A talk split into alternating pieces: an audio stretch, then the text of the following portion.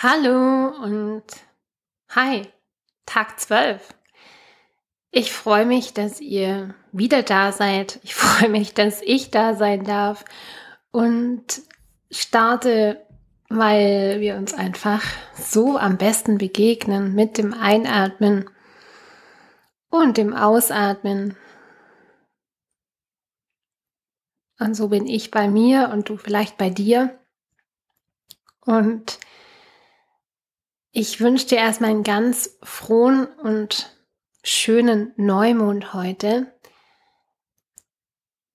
Vielleicht hörst du das gar nicht heute, vielleicht hörst du das an den anderen Tagen, ein paar Tage später, es kann ja durchaus sein. Heute ist jedenfalls der Neumond in der Jungfrau und die Jungfrau, für alle, die das vielleicht nicht so in petto haben, die Jungfrau ist das Bild oder das Tierkreiszeichen, wo es um Ordnung, um Struktur, um Reinigung geht, auch um so eine, ja, sicherlich auch so eine Weiblichkeit, eine ganz natürliche Weiblichkeit und aber auch um Disziplin, um um so eine Kasteiung. Also die Jungfrau opfert sich auch sehr gerne. Die Jungfrau ähm, dient und im Dienen, also Dienen ist natürlich der erlöste Aspekt, aber im Dienen kann ja auch sehr schnell dann ein Opfern sein oder dadurch kann sehr schnell ein Opfern entstehen. Und ja, das sind alles so Aspekte der Jungfrau. Und wie ich mit solchen ähm, Aspekten arbeite, ist wirklich, dass, dass ich nochmal gucke, wie passt das auf die Ereignisse der letzten Tage. Und ich kann nur sagen, es passt bei mir in meinem Fall wirklich wie so eine Faust aufs Auge. Ähm, ja, ouch, danke. Habe ich gestern, glaube ich, schon gesagt. Und heute ist es wirklich so ein ouch. Danke. Und ich habe diesen Tag, ich fange heute mal mit dem Cleanse an, weil es ist ja auch mein fünfter Cleanse-Tag. Ich habe mit dem Tag, ich habe den Tag mit so einem ganz ausgiebigen Kaffeeeinlauf begonnen. Kaffeeeinlauf, wer schon mal einen gemacht hat, ähm, ist wirklich so eine Sache, da geht es speziell darum, die Leber zu targetieren und wirklich auch hat spezielle Effekte auf die Reinigung der Leber, lustigerweise der Kaffee, ja, aber wirklich auch die Aktivierung. Und das stand heute an und dann stand ja wirklich so eine ganz lange Reflexion an und auch noch wirklich so ein, ich habe viele Nachrichten bekommen von euch zu gestern und mir sind dann wirklich auch ganz viele Dinge noch durch den Kopf gegangen und ich bin lang draußen im Wald joggen gewesen, in der Natur und danach ausgiebiges Neumondritual mit so einem Loslassen und gleichzeitig so einem Neubeginn und ich hatte noch eine wunderschöne Abhyanga-Massage. Ich habe im See gebadet und es war so ein bisschen ein, ein absolutes, so ja, ich fühle mich wie neugeboren. Also einmal so durchge, häckselt, einmal auf den Kopf gestellt, durchgeschüttelt und auch echt, ähm, ja, zugrunde gegangen und wieder aufgestanden. Ähm, ja, und ein paar der, der Anmerkungen gingen mir auch wirklich nach und ich habe mir da wirklich Gedanken drüber gemacht, inwiefern es wirklich meine Verantwortung ist, dass mir das jetzt passiert ist, dass, dass ich da diesen Betrug ähm, zum Opfer gefallen bin, ja, da kommt das Opfer wieder und bin ich denn wirklich das Opfer oder ähm, ja, sicherlich auf einer Ebene, aber wie gehe ich mit dieser Opferrolle um? Das ist natürlich das andere Thema. Und ich habe schon gemerkt, dass ich gestern sehr in auch in einer, oh, das ist alles total blöd und dass mir das passiert, auch eine Opferrolle angenommen habe. Und ich möchte jetzt weinen und ist total gemein. Und zu einem gewissen Grad finde ich das auch vollkommen in Ordnung. Einfach weil es so ist. Für mich ist es eine Tatsache. Und dann ist aber so der andere Aspekt natürlich, wie lange bleibe ich in meiner Opferrolle und wo, wann und wie übernehme ich wieder die Macht, wann übernehme ich wieder die, die Kontrolle und, und diene. Also, weil das ja genau sozusagen der gegenteilige, also im, der andere Pol von Opfern ist, ist ja das Dienen. Und wie kann ich wieder dienen und wie kann ich dienlich sein? Und diese Fragen haben mich wirklich auch dazu geführt zu sagen, ja, du dienst, weil es deine Aufgabe ist und du dienst, weil wirklich auch du das von Herzen gerne machst und weil das intrinsisch ist, ja. Und dann kommt natürlich das Thema mit der Erwartung. Du dienst nicht, weil du denkst, dass du dann irgendwas dafür bekommst oder dass jetzt irgendwas passieren sollte, sondern die Aufgabe ist ja wirklich auch, die Erwartung an die Handlung ähm, loszulassen oder nicht damit zu verknüpfen vielleicht.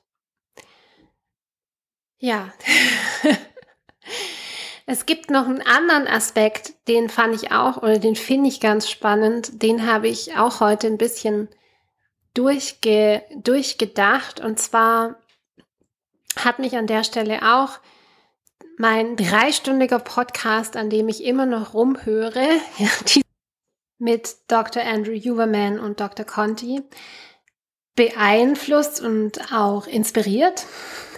ja, und es gibt diesen Gedanken und da geht es um Sarkasmus.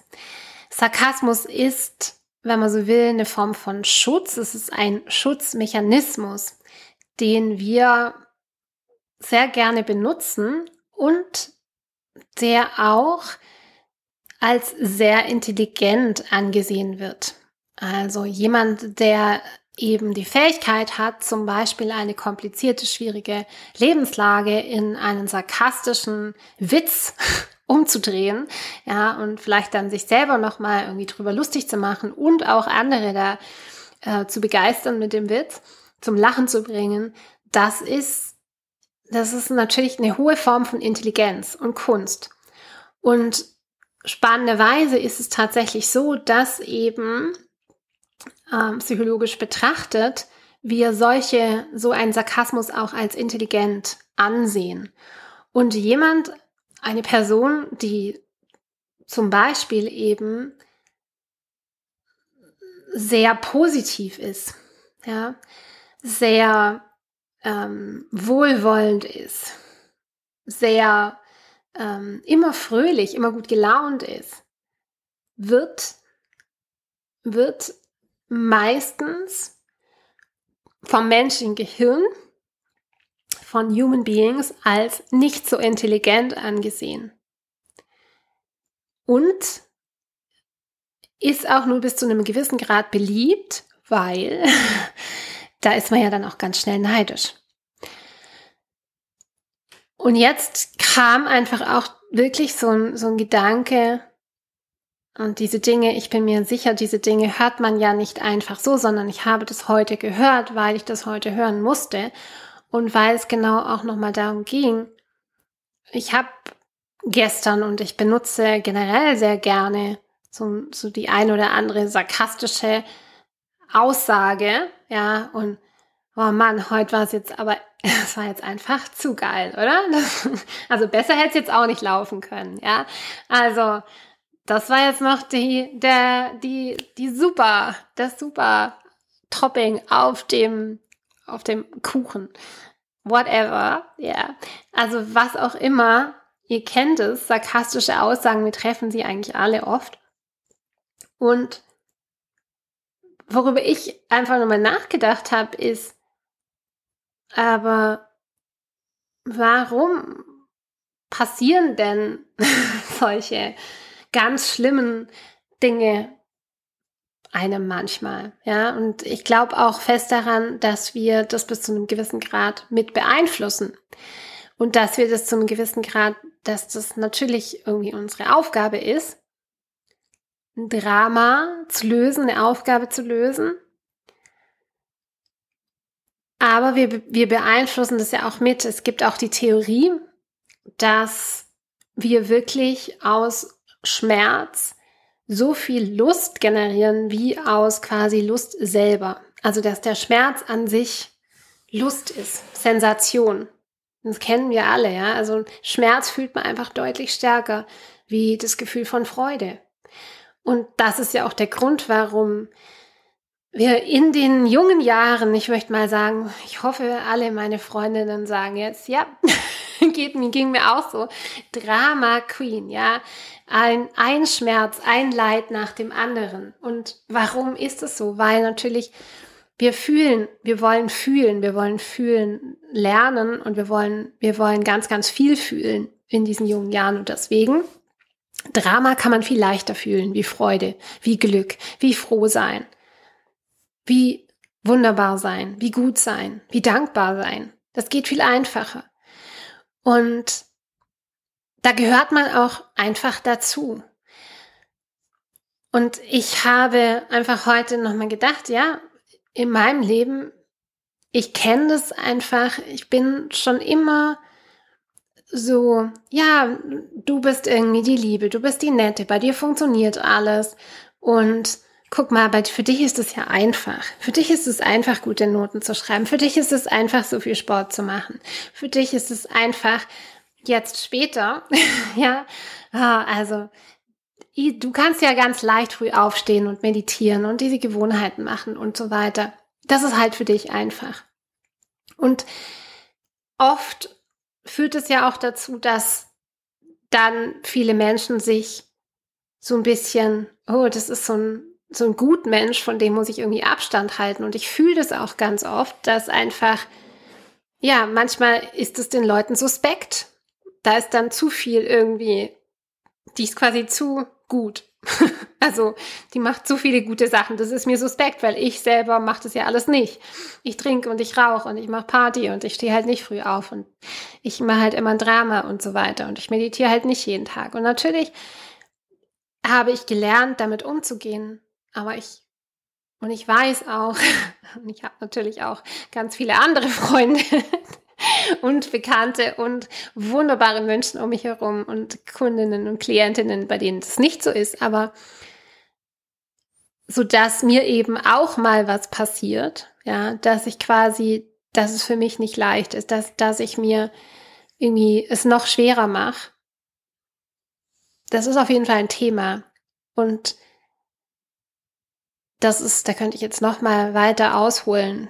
Bei einer Geburtsrückführung ist mir das aufgefallen, wo ich meine, meine erste Geburt zurückgeführt habe und wie ich diesen, wie ich diese Geburt ausgeführt habe und ich, es war so eine schamanische Wegbegehung und ich bin da, ich habe mir den kompliziertesten Weg von allen Frauen ausgesucht. Ich bin über Berge und Täler und so weiter und die anderen, warum warst du lang weg und wieso hast du das gemacht? Und das war wieder so dieses, ja, du machst es dir nicht einfach. Ja. Und ich glaube, ich verstehe, dass das so ist, aber ich verstehe jetzt auch, dass ich glaube, dass ein Teil von mir glaubt, wenn das so ist, dann gehöre ich auch mehr dazu. Dann bin ich nicht so, so streamlined, so komisch, so anders. Und dann gehöre ich vielleicht mehr dazu. Und das ist sicherlich ein Gedanke. Ich muss denen mal weiter nachgehen. Ich muss da mal weiter forschen. Ähm, und auch das Thema Naivität, ja, du bist immer so fröhlich, du nach außen immer so lachen und, äh, und dann bist du ja natürlich auch nicht intelligent. N nicht unbedingt, dass das jemand sagt, vielleicht auch niemand denkt, aber so funktioniert das menschliche Ge Gehirn. ja, das ist einfach Human Being, Beingness, Science, dass wir dann annehmen, dass da, da fehlt so eine gewisse Tiefe, weil dieser Mensch kann gar nicht fröhlich sein und immer lachen, wenn er wüsste, dass das Leben einfach kompliziert ist, was es ja ist. Das ist wirklich eine Annahme und ich habe das noch nie in solcher Form gehört. Äh, deswegen fand ich das ganz spannend und alle sarkastischen Menschen da draußen, alle, die sich gerne auf die Schippe nehmen. Ich finde es wunderbar. Ähm, ja, es ist, es, ist, wichtig. Humor ist super wichtig. Lasst uns das weiter tun und gleichzeitig wirklich auch dahinter schauen, ja, was, was ist das eigentlich für ein Schutzmechanismus und warum und warum komme ich vielleicht in die Situation und ich meine, als New Moon, Neumondaufgabe. Gut. Vielen Dank fürs Zuhören. Es war ein bisschen länger heute. Danke, dass ihr dabei wart. Vielen, vielen, vielen lieben Dank. Auch ähm, einfach ans dabei bleiben. Wir hören uns morgen.